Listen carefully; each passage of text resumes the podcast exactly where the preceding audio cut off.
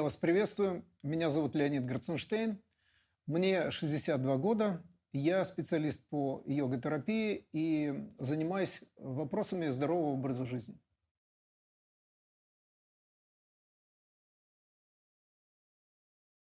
Эм, я познакомился с водой в 19 лет, с темой воды, потому что э, ко мне в руки попала литература по здоровому образу жизни, которая описывала параметры э, правильной воды. И поскольку я понимаю, что вода – это важнейшая составная часть, которая организует жизненные функции в организме человека, наряду с воздухом, наряду с питанием, я, конечно, обратил внимание на воду. И первые мои опыты, э, я сегодня с высоты своего жизненного опыта смотрю, на них они кажутся смешными, потому что я просто кипятил воду, э, она у меня отстаивалась, я две трети банки сливал, потом заливал эту воду в емкость, которую в морозильной камере вымораживал. И было сказано, что тот матовый сгусток, который в середине льда, это э, пестициды, гербициды, нитраты, тяжелые соли, это вредная вода. Я разбивал этот лед, выкидывал этот сгусток и раз, вымораживал лед, клал э, в емкость э, кремний, клал туда серебро, и вот такой длительный процесс, и я все равно это делал, потому что не было здоровья, и я очень хотел быть здоровым, а когда человек хочет быть здоровым, у него есть мотивация э, собирать это здоровье по крупицам, и для меня вода была очень важным компонентом. Но потом я узнал, что вода, в которой нету солей, она деминерализована, и это вода, не обладающая качеством, необходимым для поддержания жизненных функций. Поэтому я отказался от этой идеи. Э, потом у меня появилась фильтрованная вода. Я, конечно, выбирал, э, что там на рынке было. Сначала просто аквафор. Это первые представители улучшения качества воды. И потом я выяснил, о, есть лучшие, есть немецкие фильтры. Да, они дороже, они там пятиступенчатые, но все говорили, что надо вот, вот эти, вот эти самые хорошие. И я стал, конечно, э, устанавливать, у меня там несколько мест, где я живу, где я тружусь, я установил эти фильтры. Теперь я совершенно отчетливо понимаю, что это фильтры-накопители. Более того, их мембраны устроены таким образом, что они вместе с нехорошей биомассой, биологической массой, с нехорошими примесями химическими, они в том числе, они не разбирают, это хорошее и нехорошее, они останавливают поток необходимых минералов, то есть они создают деминерализованную воду. Кроме того, э, возможно, вот в городской воде, это подключается к крану, различные выбросы в, канали... Э, в водопровод. И вот эти выбросы в водопровод, они очень быстро забивают фильтры, а мы не знаем, мы не можем оценить состояние фильтров. И ну, нам сказали, через полгода поменяйте. И вот мы меняем с такой периодичностью, и когда смотришь на то, что там присутствует в этих фильтрах, в общем, эти фильтры периодически, когда не сначала, а когда они поработают, они все равно начинают выбрасывать токсичную среду в так называемую питьевую воду. И поскольку организована вся эта индустрия, мы по инерции продолжаем верить в то, что это может принести пользу. Я совершенно отчетливо понимаю, что это не лучшая вода сегодня. Далее появилась магнитная вода. Но я очень быстро разобрался в том, что нету приборов, которые могут э, э, дать понимание необходимую степень намагниченности, которая подходит для данного индивидуума. А у нас разные стартовые состояния и разные параметры по отношению к себе и по отношению к воде. Я тоже оставил идею с намагниченной водой. Далее появились активаторы воды. Я их тоже накупил в трех разных вариантах. Искал, э, чтобы была обязательно стеклянная колба, потому что вода активная, она из тех предметов, в которых она хранится, она начинает добывать какие-то элементы, и ни в коем случае не в пластике. Потом э, я стал знакомиться с параметрами, которые должны содержаться в воде. Это как минимум э, редокс-потенциал, ОВП-потенциал, там, ну, кислотно-щелочной баланс. И я находил все новые и новые аппараты. Но сегодня я понимаю, что активаторы воды, электролизеры воды – это не те э, устройства, которые дают полноту необходимого спектра для поддержания биологических процессов в клетке организма человека. Но вот только сейчас, в свои 60 лет, я встретил воду с хорошими питьевыми параметрами – и вот уже чуть больше года я эту воду употребляю регулярно. И я не знаю, это хорошо или плохо, но э, и я не хочу и не могу другую воду пить. Я теперь только пью воду такого качества.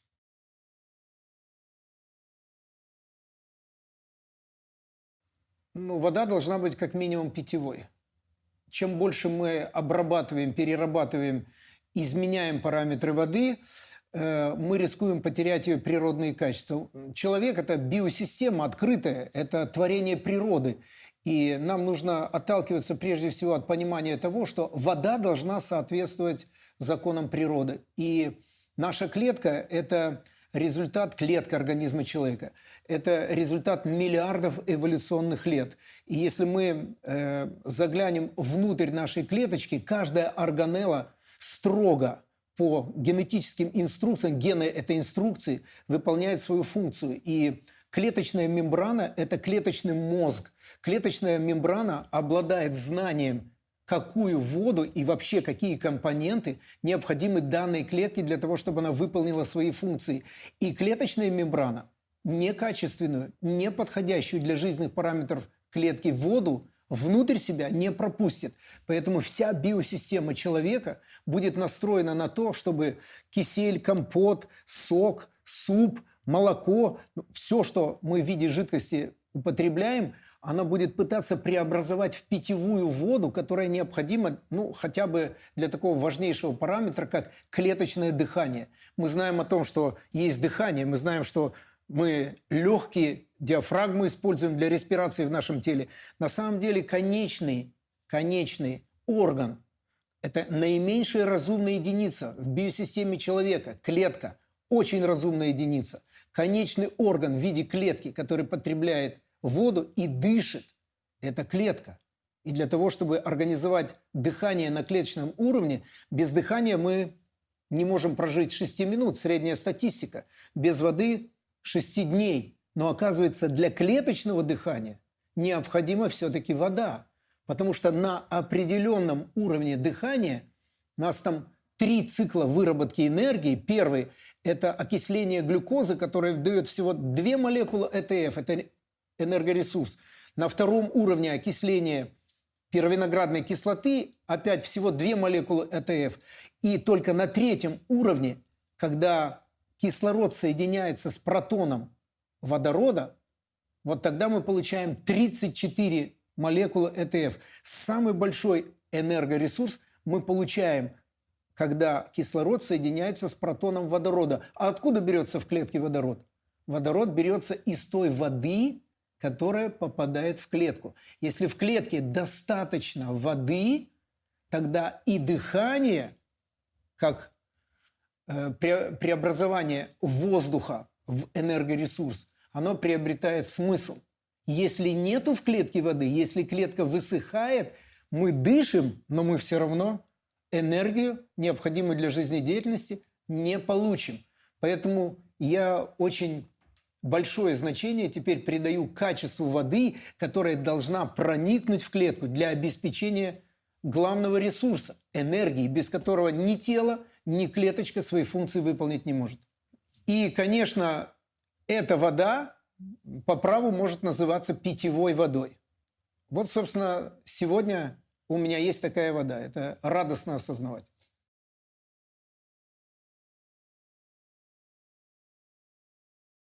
Но, во-первых, мы должны говорить не только о правильной воде, а мы должны задать себе вопросы. Правильная, ну, какая вода? Дальше, сколько воды? Дальше, с какой частотой? Дальше, в каком количестве? То есть мы должны достаточно много вопросов задать себе и получить ответы перед тем, как мы будем выбирать воду. То есть есть Э, одноразовый прием, есть суточная доза воды, есть качество воды. Вот эти параметры мы должны для себя осветить. И я для себя нашел ответы на эти вопросы. Э, ну вот, как минимум, если изучать академический курс биохимии, нам предлагают выпивать за сутки 30 грамм воды из расчета на килограмм веса тела человека. Вот можно посчитать, сколько у нас килограмм. У меня 70 килограмм. Это значит примерно в среднем Это не регламентированное количество воды. 2 литра и 100 грамм мне э, предлагается выпивать. На самом деле это так? На самом деле это не так. Это только приблизительный параметр. Почему? Если я веду активный образ жизни, а это стимулирует скорость обмена веществ, значит, мне на обеспечение такого обмена веществ понадобится воды больше. Почему? Потому что я расходую ресурсы свои и вместе с этими ресурсами я расходую воду. Когда жаркое лето, мы больше потеем, идет большее количество выпотевания влаги из организма, у нас с дыханием выходит влага из организма, у нас с уриной выходит при мочеиспускании, у нас на и использование воды в биохимических реакциях очень много воды используется, и поэтому э, в зависимости от активности нашей, от сезона, даже от болезни мы должны понимать, что это совершенно разное количество за сутки воды. Потому что, например, когда мы болеем, мы можем обратить внимание на простые параметры.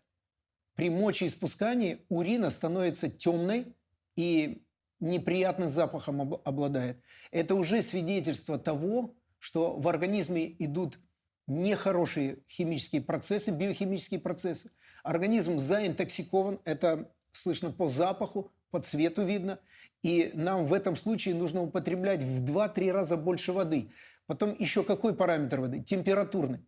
Что мы должны знать в этом случае? Холодная вода, она притормаживает обменные процессы, теплая вода поддерживает обменные процессы, а горячая вода ускоряет обменные процессы. Значит, когда нам болит голова, когда мы чувствуем недомогание, усталость, вялость, когда мы стрессанули, понервничали – нам нужно сразу выпить стакан горячей воды, чистой горячей воды. И мы тогда растворим токсичную среду и облегчим свое состояние без применения каких-то дорогостоящих лекарств. Далее, вода относительно приема пищи. Нам нужно утолить сначала свою жажду. У нас в желудке есть естественный природный желобок, который позволяет воде транзитом пройти через желудок, усвоиться и даже в толстом кишечнике вода отлично всасывается. Мы должны питать тело водой, мыть тело водой. То есть для меня, как специалиста по йога-терапии, это не только питьевой режим воды. Это и гидротерапия, которая делится на внутреннюю и на внешнюю. Допустим, рекомендуется для того, чтобы быть здоровым, э, проснувшись после сна, выпить 250-300 граммов горячей воды. Почему? Вы можете высунуть перед зеркалом свой язык и вы вдруг увидите, что с утра вы еще ничего не пили, не ели, он обложен. Он может быть белесого цвета, там, желтоватого цвета, коричневатого цвета. Это уже с точки зрения терапии может быть диагностикой. Это дисфункция там, печени или почек, если он желтовато-коричневатого цвета. Если зеленовато или серого цвета, это селезенка и желчный пузырь. А если белесый оттенок, это накопление грибковых каких-то выделений, даже таких, как кандида. И вот это все, язык – это визуально видимая часть тела, а вот это все находится на слизистой всего пищеварительного тракта. Мы не понимаем этого. Но если мы посмотрим в живую природу, мы увидим, что делают животные, кошки и собаки. Когда хозяева их выводят на улицу, они начинают есть, такая есть терпкая травка, пырей называется. Мы можем ее быстро провести по коже, она может даже разрезать кожу. Так вот, собаки не ходят в поликлинику, не ходят по врачам, но они инстинктивно знают, что слизистую надо очищать. И после этого они срыгивают то, что очистилось со слизистой, и чувствуют себя очень хорошо. А человеку достаточно пить горячую воду. Насколько горячую? Настолько, чтобы она не обжигала губы. Любая хозяйка знает, что после жирного борща холодной водой тарелку не вымоешь нужна горячая вода. Вот нам нужно достаточно горячую воду в объеме 250-300 грамм каждое утро выпивать. И вдруг мы увидим, что нам не хочется завтракать. Почему? Иногда привычка завтракать – это всего лишь реакция, естественная реакция организма, направленная на снижение уровня интоксикации, который мы за 8 часов ночного сна накопили. Мы накапливаем токсины, мы живем. И утренний завтрак, он помогает нам почувствовать себя лучше – потому что просто разбавляет интоксикацию, но он не очень полезен, когда мы рано кушаем. А вот водичка, она начнет нормализовать деятельность нашей внутренней среды и вымывать токсины. Если у нас есть в теле токсины, Первое, где мы можем найти или убедиться вредное воздействие токсинов, это состояние нашей крови. Эритроциты – это клетки, кровяные, красные кровяные тельца, которые транспортируют в составе крови кислород, микро-макроэлементы, витамины. Это транспортное средство для ресурсов, должно быть донесено до любого уголка нашего тела и подано каждой клеточке. Клеткам кожи, клеткам костей, клеткам жировой мышечной ткани, нервной ткани и так далее – наше тело состоит из клеток, и каждая клетка выполняет свою функцию. И каждая клетка живет определенный период. И этой клетке нужны всегда ресурсы для того, чтобы клетка обновлялась или просто жила и выполняла свои функции. Если эти ресурсы не подаются, то у клетки плохое состояние, и она не может выполнить заданные эволюцией или природой функции. Клетки печени свою, клетки крови свою, клетки кожи свою. Вот по клеточкам мы можем судить о том, достаточно у нас воды в организме или нет. А теперь мы затронули клетки крови. Что происходит с клетками крови, с транспортными средствами? Тогда, когда воды недостаточно. Обратим внимание, это изображение, которое показывает хорошее состояние капельки крови. Мы видим здесь эритроциты, которые находятся отдельно друг от друга. Это идеальное состояние крови. У нас должно быть в капельке крови 55-60% плазмы, и каждая клеточка, которая участвует, выполняя свои функции, там у нас есть три вида клеток. Это тромбоциты, которые живут 8-10 дней и отвечают за заживление, за э, сворачивание крови. Это лейкоциты, которых там около пяти видов – это базофилы, эузинофилы, макрофаги и так далее, иммунные клетки, которые защищают нас. И самое главное – это эритроциты, которые транспортируют необходимые для поддержания жизнедеятельности биологических процессов вещества. Так вот, эта клеточка должна отдавать кислород и вещества всей своей поверхности. Тогда мы чувствуем себя бодрыми, скорость мысли высокая, мы чувствуем, что у нас выносливость с утра и до вечера мы чувствуем, что мы остроумны, мы можем терпеть, прощать и принимать очень хорошие решения, потому что достаточно энергии в биосистеме. А теперь обрати, обратите внимание на этот рисуночек. Вот эта картинка крови показывает о том, что между форменными элементами, в данном случае эритроцитами, произошла коагуляция, то есть они слиплись в монетные столбики. Это происходит из-за того, что токсины, ядовитые вещества, которые является результатом некачественной пищи, результатом стрессов, нервных потрясений, результатом болезней и некачественного воздуха экологии. Наше тело или злоупотребление какие-то, табака, курение, употребление алкоголя. Это очень быстро способствует накоплению ядовитых токсичных веществ в составе крови, и токсичные вещества разрушают отрицательный заряд электронов, которые находятся на поверхности клетки – под воздействием токсинов клеточка теряет свой отрицательный заряд. На ней появляется положительный заряд. Но не все клетки повреждены. Есть клетки, которые остались с отрицательным зарядом, а поврежденные получили положительный заряд. Плюс и минус – это простая физика, они притягиваются. Это в результате создает коагуляцию, слипание клеток крови. А теперь обратите внимание, клетка не может всей своей поверхностью отдать те ресурсы, которые она должна донести до клеток сомы, до клеток тела. И что мы чувствуем? Мы чувствуем усталость, сонливость, подавленность. Мы не видим, но у нас внутри нарушаются все процессы, потому что клетка, любая клетка нашего организма и орган, из которого, э, э, который состоит из этих клеточек, он не может выполнять свои функции потому что ресурсы клеткам-органам не подаются. Почему? Потому что у нас есть самые крупные артерии. Это аорта. Дальше – это артерии. Дальше – еще тоньше – артериолы. И дальше – это артериальная часть капилляров. Если мы хотим понять, о чем идет речь, мы должны рассмотреть один кубический миллиметр – один кубический миллиметр не заполняется пятью миллионами эритроцитов. А для того, чтобы протиснуться по капилляру, эритроциты должны пройти в один ряд. А когда клетки слипаются в составе крови, они не могут пройти через эти капилляры. И тогда в буквальном смысле слова клетки тела начинают голодать. У нас плохое самочувствие.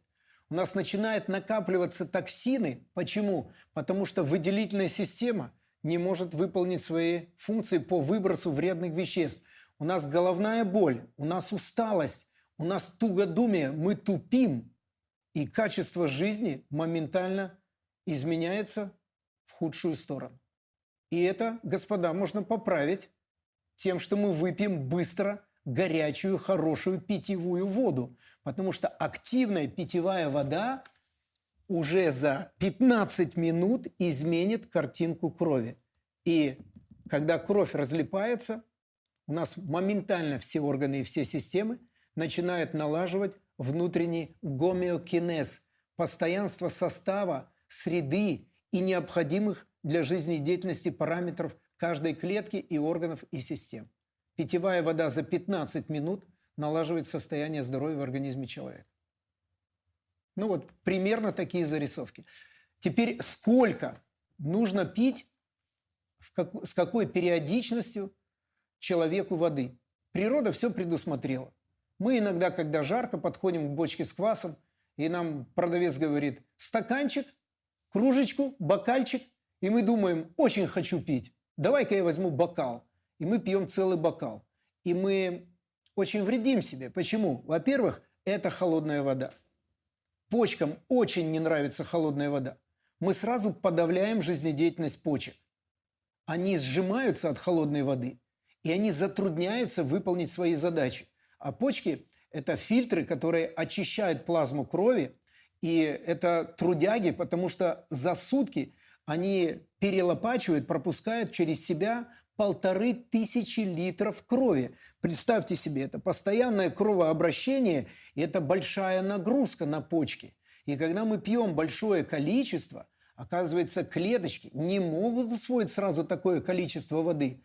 Нам сказали, что пейте 2-2,5 литра воды. Мы выпили один раз пол-литра, другой раз пол-литра. И отметили для себя. Я выпил рекомендованное количество воды. А почему же у меня все равно урина темно окрашенного цвета, а у пожилых людей можно убедиться, что у них не хватает воды. Каким образом? Мы берем кожу на руке, мы ее сжимаем, и мы можем увидеть, что вот, вот она расходится быстро, а мы можем увидеть у человека, что как сжали, вот так она и осталась в таком же слипшемся состоянии. Это первые признаки того, что у человека не хватает воды. Ну, есть еще объективный признак без всяких исследований. У нас жажда. Когда мы наедимся чего-то токсичного или соленого, когда концентрация вредных веществ в организме превышена, когда мы напьемся после свадьбы или после дня рождения, у нас утром в народе называется сушняк. У нас утром такое ощущение жажды, и сам организм, он обладает естественным пониманием жажды. И вот эта жажда, конечно, это первый естественный сигнал, говорящий о том, что у нас недостаточно воды. А почему это происходит? Потому что токсичная концентрация начинает угрожать жизни и деятельности всей биосистемы. И поэтому биосистема инстинктивно говорит о том, что нужно моментально добавить воды. И вот в этом случае, для того, чтобы мы наилучшим образом восстановили водный баланс, природа предусмотрела объем, который мы можем легко соблюдать. Это объем полости рта. За один прием нам следует выпивать столько воды, сколько помещается в полости рта.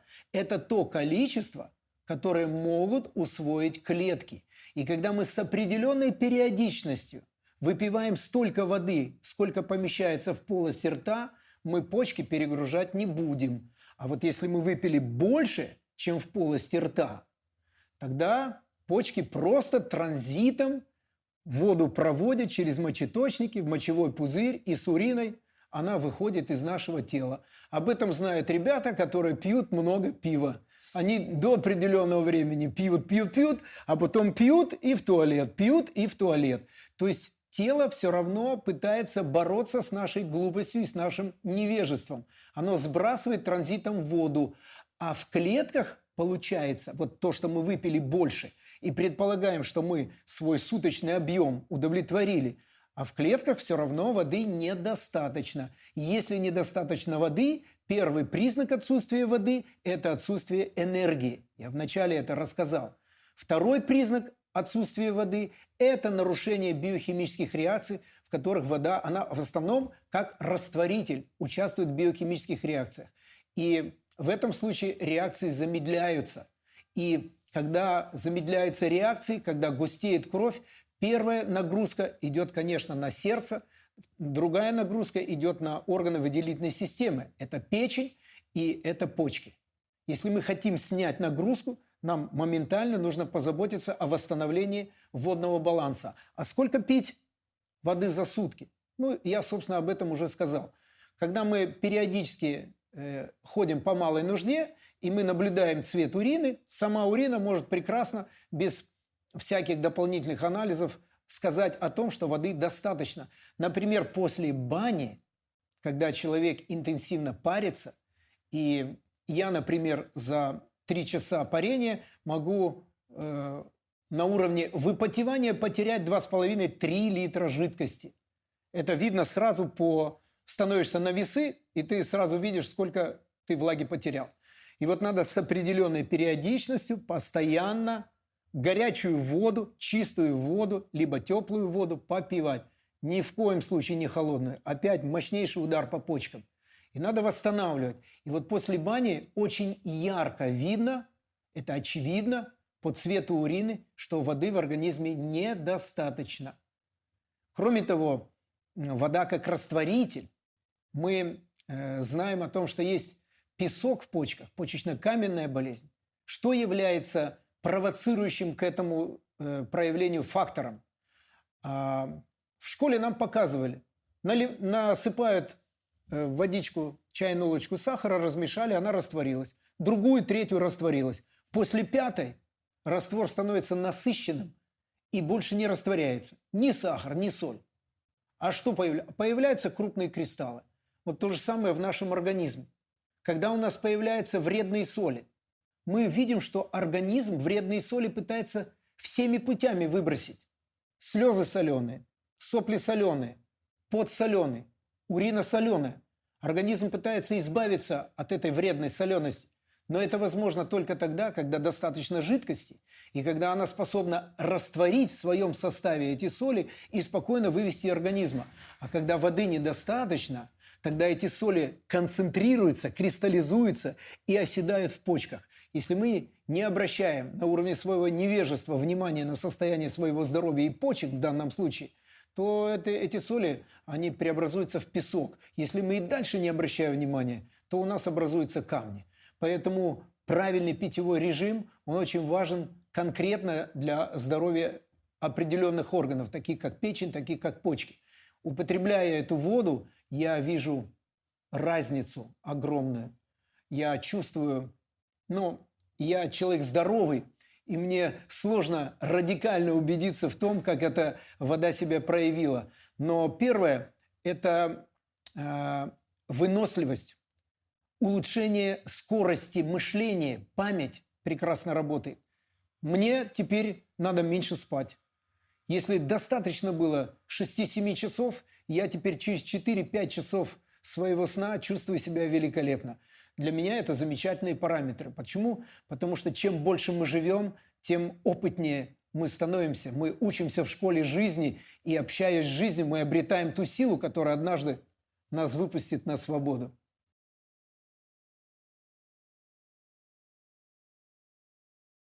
И э, как резюмирующую информацию я хотел бы донести, это то, к чему я э, пришел сегодня. Э, мы не стареем, а мы высыхаем. И я хотел бы в подтверждение этого факта привести некоторые цифры. Судите сами. Новорожденный мальчик содержит воды 86,8% от своей биомассы. В детстве это уже 71%. У молодого взрослого мужчины это 61%, а у старика, прожившего 81 год, это 49,8%. Таковы усредненные данные по содержанию воды в организме человека в зависимости от его возраста. И это факт. Когда мы научимся сохранять достаточное количество воды в клетке человека, это будет способствовать тому, что мы называем омоложением. И это то, что может быть великолепным стимулом к пониманию правильного применения питьевой воды.